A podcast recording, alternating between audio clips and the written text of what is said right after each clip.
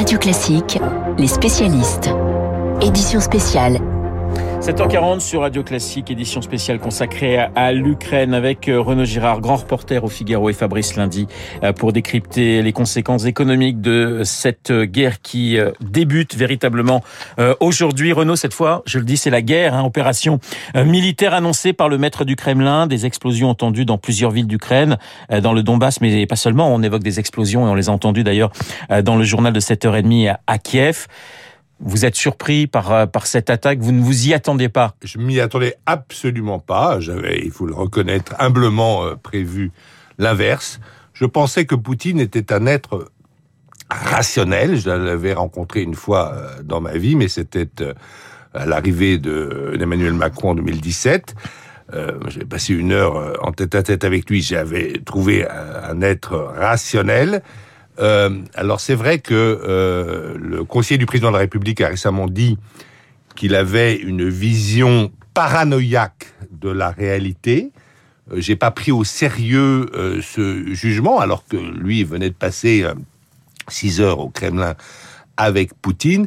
Vision paranoïaque. On retrouve la paranoïa d'ailleurs dans le discours de cette nuit, c'est-à-dire je vais aller dénazifier Kiev. Dénazifié. Voilà, alors que Kiev n'est absolument pas, que je connais bien, n'est pas absolument pas une, une, une ville nazie. Il y a des partis de droite et euh, certains un peu nazifiants, mais qui sont pas du tout la majorité euh, de la vie politique kievienne, qui est une vie démocratique. Et Zelensky, qui est un juif d'ailleurs, n'est absolument pas un, euh, le président qui a été élu avec une très confortable majorité, n'est absolument pas, évidemment, un nazi. Donc il y a une vision paranoïaque. Et euh, à vision paranoïaque, eh bien, il y a euh, comportement irrationnel parce que en fait, euh, il va isoler la Russie pendant 15 ans et il va faire souffrir énormément, pas seulement les Ukrainiens, mais je crois aussi beaucoup le peuple russe. Alors je recevrai à 8h15 le général Jérôme Pellistrandi, mais je vous pose quand même la question, Renaud, je la poserai effectivement à, à ce général à, à 8h15. Combien de temps euh, peut, tenir l'armée ukrainienne face à, l'armada euh, soviétique, si je puis dire, euh, soviétique. Pardonnez-moi ce lapsus, cette, armada russe. Écoutez, euh, les précédents de août 2014 et de février 2015 ne plaident pas pour une longue résistance de l'armée ukrainienne puisque elle avait été balayée par euh, les séparatistes pro-russes aidés par l'armée russe clandestinement euh, assez euh, rapidement. Ceci dit, elle s'est réorganisée depuis. Elle s'est réorganisée depuis. Vous l'avez bien dit. Elle a reçu notamment des missiles anti-chars Javelin des États-Unis. Il y en a un peu plus de 750. Donc là, si ces missiles sont tirés, il va y avoir quand même pas mal de euh, chars russes détruits et de, et de, et de, morts chez les Russes. Et puis, euh, par ailleurs, euh, elle a aussi reçu ces fameux drones de la Turquie qui ont fait merveille dans la guerre des Azéris contre euh, au, Karabakh contre les, Arméniens.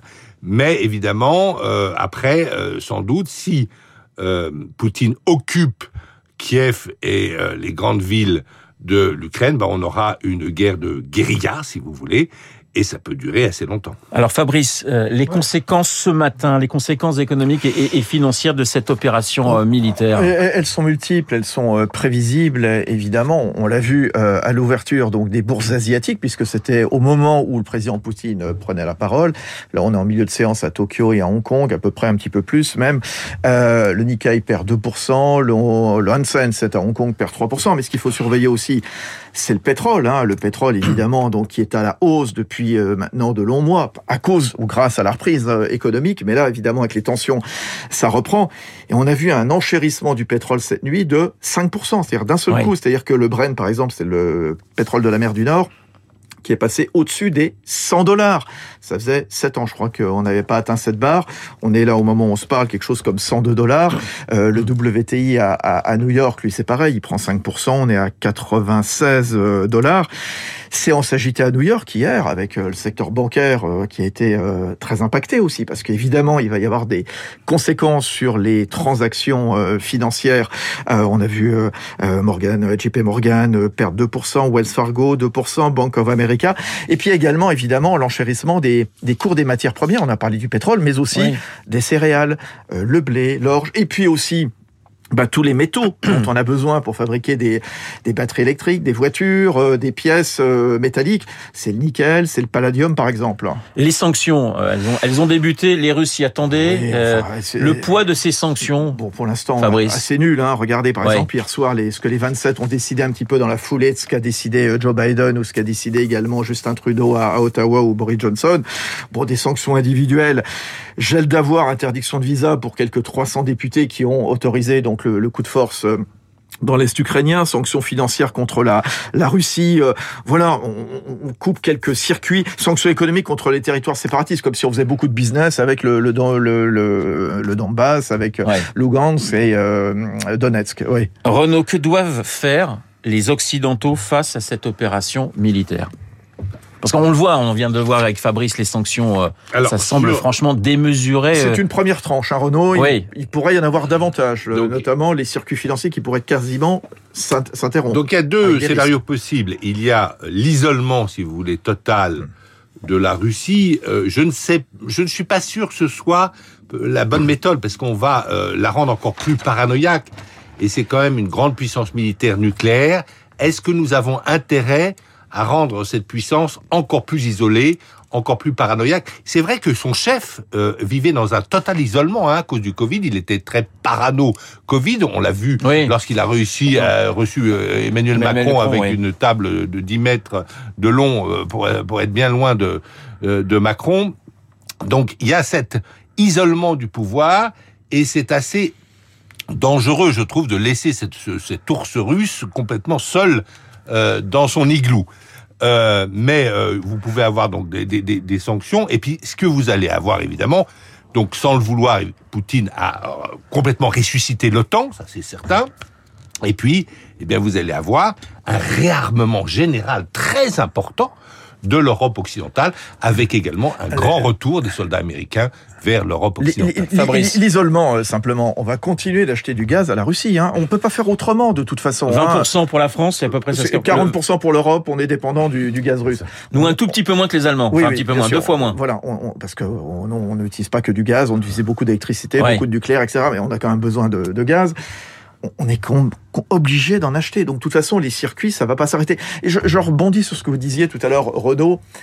Le russe de base aussi. Euh, le rouble qui est en train de se casser la figure. Là, je regardais il y a quelques instants, on approche des 100 roubles pour 1 euro.